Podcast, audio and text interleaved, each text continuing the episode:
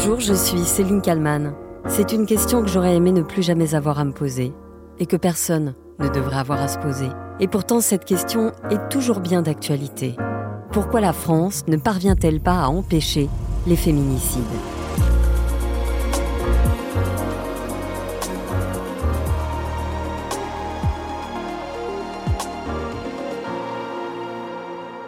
C'est un constat affligeant et désespérant.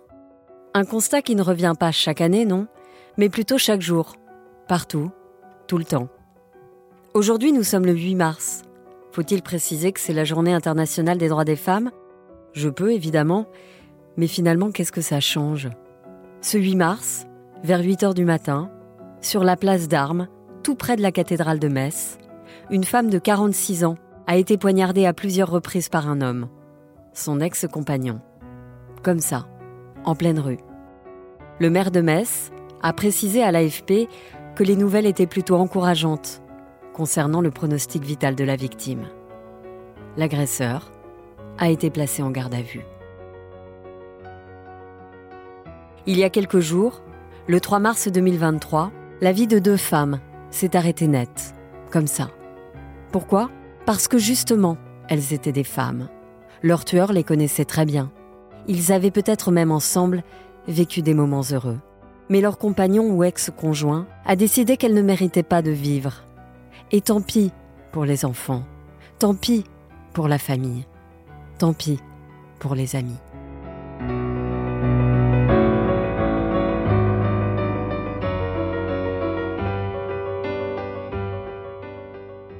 Je vous ai ici déjà raconté l'histoire de Shainez, cette maman de trois enfants, blessée par balle puis brûlée vive en pleine rue, à Mérignac en Gironde, le 4 mai 2021.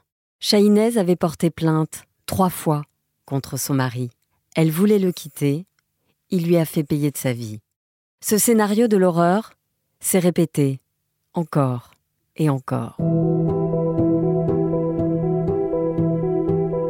Nous sommes le 3 mars 2023, à Saint-Laurent-d'Ars, en Gironde, petite commune 2500 habitants. Catherine, 54 ans, est poignardée à plusieurs reprises par son ex-conjoint. C'est une habitante de la commune, vous le disiez, de Saint-Laurent d'Ars, euh, qui est retrouvée chez elle par sa sœur. Les gendarmes arrivent peu après. Euh, selon les premières constatations, elle a été tuée à l'arme blanche, un, un, couteau, et le médecin légiste qui était sur place indique qu'elle a été égorgée et qu'elle a reçu de nombreux coups de couteau, notamment à l'abdomen, aux mains, aux membres inférieurs. À 200 mètres environ du domicile de la victime, les gendarmes vont tomber sur la voiture de son ancien conjoint. Ils poursuivent alors leurs recherches et finalement, ils vont retrouver l'homme. L'individu âgé de 62 ans s'est pendu dans le garage de la victime, verrouillé de l'intérieur. Après investigation, on sait que cet homme s'est introduit dans le domicile de son ex-compagne euh, tout simplement en cassant la fenêtre puisque la porte de la maison était euh, fermée à clé. Le triste point commun entre cet énième féminicide et celui de Chahinez, c'est que Catherine se savait menacée. Elle avait porté plainte deux fois. Elle s'est rendue à la gendarmerie, c'était les 5 et 23 janvier dernier. Elle dénonçait des faits de violence. Il avait cherché euh, à la retenir à son domicile en la retenant par le bras. Un autre fait, c'était une diffusion d'images portant atteinte à l'intimité euh, de sa vie privée, mais ces plaintes euh, étaient restées au niveau de la gendarmerie, n'étaient pas remontées au parquet. Pourtant, le sexagénaire n'était pas inconnu de la justice. En 2006, il avait été condamné par la cour d'assises de Gironde à 20 ans de prison pour tentative d'assassinat sur une ancienne conjointe. Mais il était sorti de prison en 2017. Il était suivi dans le cadre d'une mesure de réduction conditionnelle par le juge d'application des peines. Deux plaintes et rien. Catherine n'a pas été protégée malgré ses appels au secours.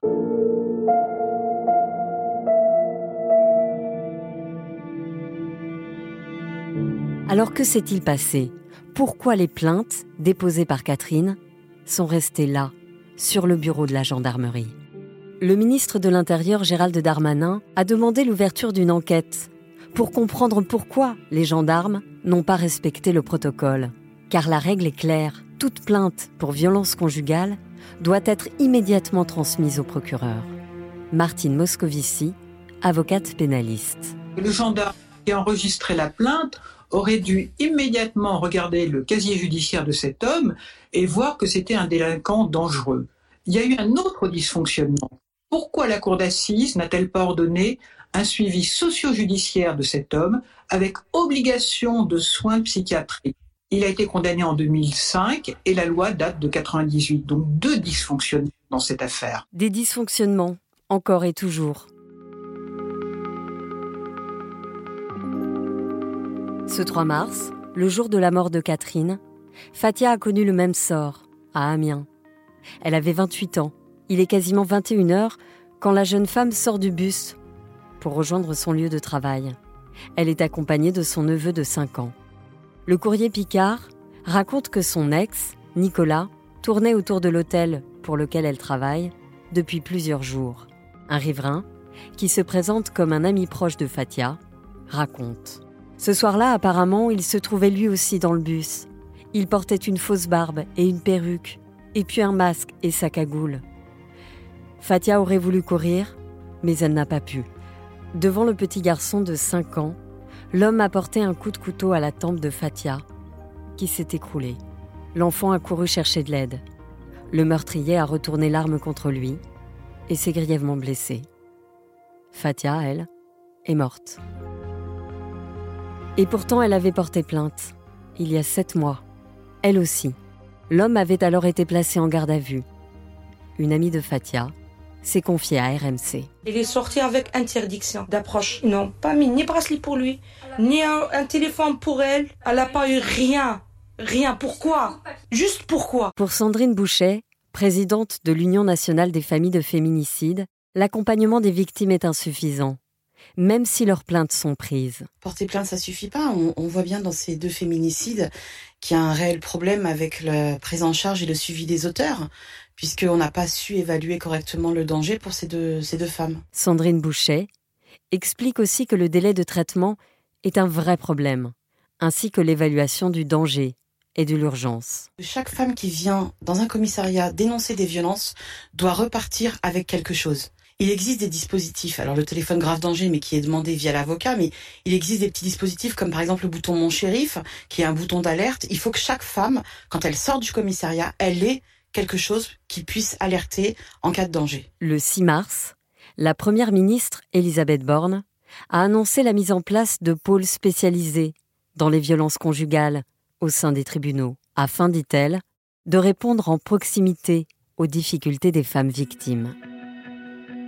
En attendant, en ce 8 mars, journée internationale des droits des femmes, 29 d'entre elles ont été tuées depuis le début de l'année en France, selon le collectif Féminicide par compagnon ou ex. 29 femmes qui n'ont pas été protégées par la police, par l'État, par la justice, par la société en général.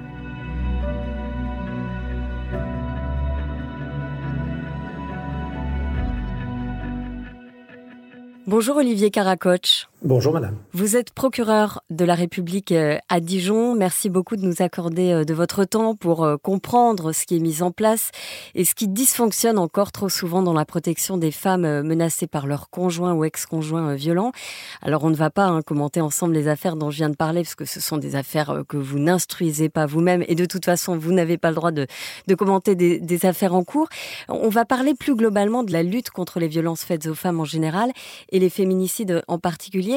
Euh, déjà, est-ce que vous pourriez euh, euh, nous dire le nombre de cas de plaintes que vous recevez de femmes contre un conjoint ou ex-conjoint violent? Est-ce que c'est quotidien? Oui, c'est quotidien, puisque à, Dijon, on estime le nombre de, procédures relatives à des violences par conjoint ou ex-conjoint à environ 800 par an. Donc c'est un contentieux qui a augmenté euh, ces, ces 4-5 dernières années de, plus de 50%. Donc vous voyez, 800 par an, 365 euh, jours, ça veut dire qu'on a 2, à 3 procédures par jour en moyenne. Pour que l'on comprenne bien, euh, une femme va porter plainte à la police ou à la gendarmerie, et ensuite cette plainte, elle vous est transmise. Est-ce que c'est le cas à chaque fois? Oui, c'est le cas à chaque fois. Toute euh, plainte, et je parle bien des plaintes, et surtout pas des mains courantes, qui sont des actes administratifs mais qui sont prohibés par le ministère de l'Intérieur qui dit en matière de violence conjugale on ne prend plus de main courante mais il y a encore des victimes qui disent moi je veux pas déposer plainte, je veux pas être entendu, je veux juste signaler les faits. Bon, il faut qu'elles sachent que quand elles signalent les faits, aujourd'hui les autorités systématiquement euh, ouvrent une procédure. Et ça, c'était pas le cas auparavant? C'était pas le cas auparavant, puisqu'il y avait des, mains courantes, des signalements, des procès-verbaux de renseignements judiciaires, des choses qui, étaient, qui, étaient, euh, qui pouvaient rester strictement administratives et ne pas être communiquées au procureur. Aujourd'hui, toutes les plaintes sont communiquées au procureur. Ça ne veut pas dire qu'il donne une suite à toutes. Pour vous donner euh, un petit peu un ordre d'idée, euh, les, plaintes qui sont reçues au parquet de Dijon, on peut les les diviser en trois tiers. Il y a un tiers qui sont dites non poursuivables. C'est-à-dire que certes, une personne a déposé plainte, mais à la lecture du dossier, on estime qu'il n'y a pas de charge suffisante ou de preuves suffisantes pour euh, engager une procédure. Donc c'est un classement sans suite parce que euh, l'infraction n'est pas établie, pas prouvée par exemple. Et ça c'est le cas le plus fréquent. Ça veut dire que c'est parole contre parole. Si une femme euh, porte plainte en disant euh, mon mari euh, a, voulu lever la main sur moi, c'est déjà, déjà trop finalement. Oui, mais euh, face à une déclaration comme celle-ci, il y a évidemment une enquête, mais il y a peut-être un conjoint qui dit non, c'est entièrement faux. Et si on n'arrive pas à euh, lever le doute, parce que le doute, il doit profiter aux mises en cause, y compris euh, en matière de lutte contre les violences conjugales, parce qu'il est hors de question d'abandonner euh, les, grands principes du, droit, y compris pour ce contentieux qui est un contentieux prioritaire et qui a beaucoup évolué. On, on en parlera peut-être dans un instant si vous voulez. Mais euh, il reste évidemment le grand principe du fait qu'on ne peut poursuivre qu'une personne à l'égard de laquelle moi j'apporte des, des preuves de commission de l'infraction. Et classer sans suite, ça ne veut pas dire la victime a menti, ça ne veut pas dire vous, vous n'avez pas dit la vérité et c'est le mis en cause qui dit la vérité. Ça veut simplement dire moi, procureur, je ne peux pas prouver que le mis en cause a bien commis les faits que je suis susceptible de lui reprocher. Et ça, c'est quand même dans un tiers des procédures. Alors vous dites parole contre parole, c'est un petit peu plus compliqué que ça, euh, parce que souvent on essaie évidemment euh, d'apporter des éléments qui appuient une parole euh, ou l'autre, d'ailleurs, à charge ou à décharge. Ça peut être des certificats médicaux, ça peut être des photographies, ça peut être des enquêtes de voisinage, les voisins qui entendent des disputes fréquentes. Ça peut parfois être un, un tiers présent ou un enfant présent au moment des, au moment des faits. Bref, tout, tout un travail d'enquête, mais qui parfois ne peut pas aboutir à l'implication du mis en cause. Donc un tiers de procédures qui ne peuvent pas, pour des motifs juridiques et de preuves, avoir de suite un tiers de procédures pour lesquelles on développe euh, ce qu'on appelle des alternatives aux poursuites, c'est-à-dire qu'au lieu d'aller devant le tribunal, euh, bien on fait par exemple euh, suivre un stage de sensibilisation aux mises en cause, on lui fait interdiction pendant six mois de se présenter au domicile de la victime, on prend des, mesures à, contenu réel, hein, mais qui, restent au stade du, parquet euh, ou de la composition pénale, je ne rentre pas dans le détail, mais qui ne vont pas jusqu'au tribunal correctionnel. Et puis un tiers de ces 800 procédures environ euh, vont devant le tribunal. Donc chaque cas est, vraiment traité euh, euh, différemment. Quand une plainte euh, arrive sur votre bureau, donc c'est tout le déroulé, on a bien compris, il y a, il y a trois façons finalement de, de, traiter, de traiter cette plainte. Vous disiez que, que ça a beaucoup évolué ces dernières années. On a dit que la violence faite aux femmes était la priorité du quinquennat Macron. En tout cas, il y a eu plusieurs priorités. Celle-là en faisait partie. Mais sauf qu'aujourd'hui, bah, on voit les chiffres. Enfin, c'est dramatique depuis le début l'année. On est à, à 20, entre 25 et 30 femmes tuées par leur conjoint ou ex-conjoint.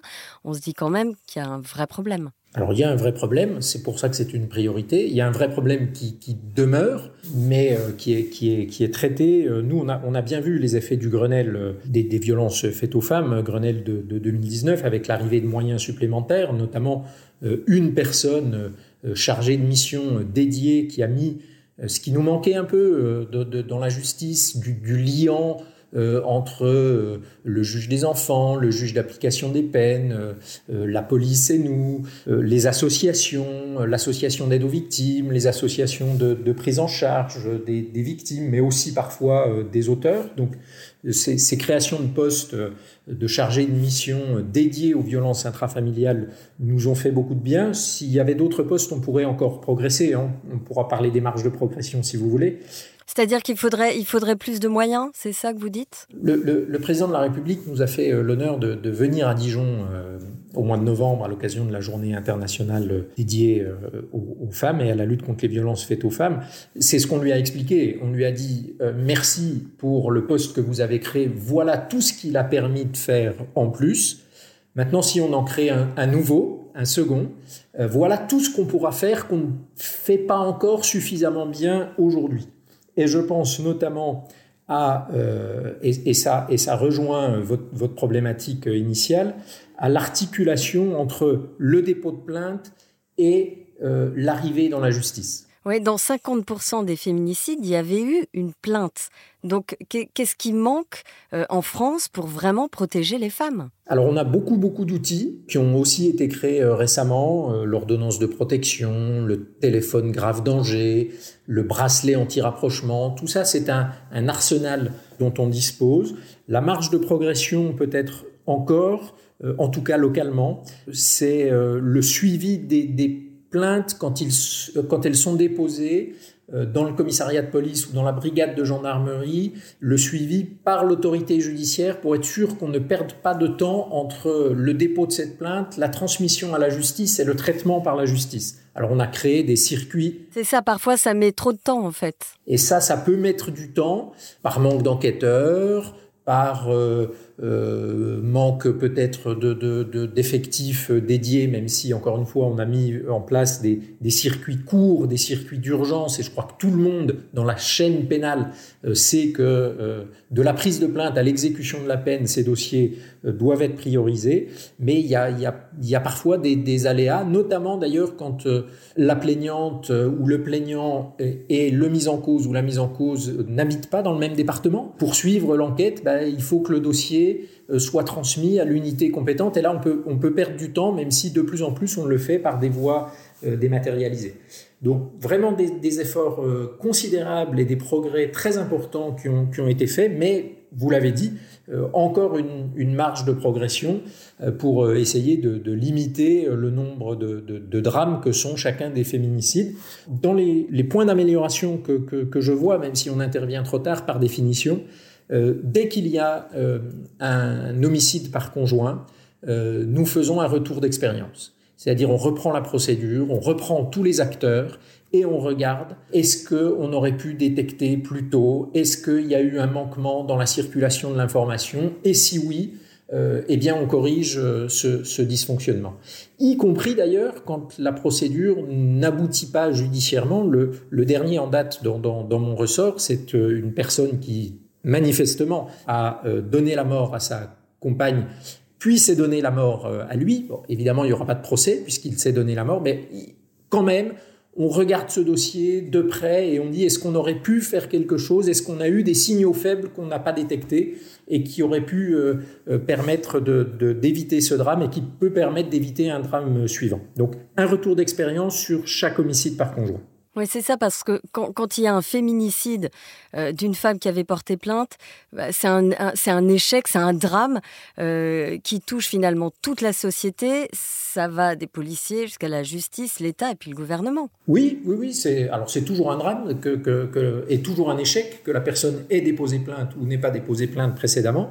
Ça l'est encore plus évidemment quand elle a euh, tiré un, un, signal d'alarme et il faut voir si cette plainte euh, était, a été traité, était de nature à aboutir euh, euh, ou pas. Il faut quand même avoir conscience que si les marges de progression existent encore, malgré les progrès qui ont déjà été faits, malheureusement, le risque zéro, lui, n'existe pas, mais il faut qu'on ait du côté des, des, des, autorités de ce qu'on appelle la chaîne pénale, donc vraiment des, points de vigilance à, à, chaque stade pour limiter le risque le, le plus possible.